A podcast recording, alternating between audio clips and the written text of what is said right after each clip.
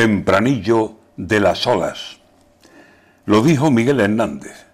También lo digo yo ahora. A ver, ¿cómo nos movemos? Pues como el mar, de ola en ola. Las olas de la pandemia que creíamos dos olas y están hablando de seis.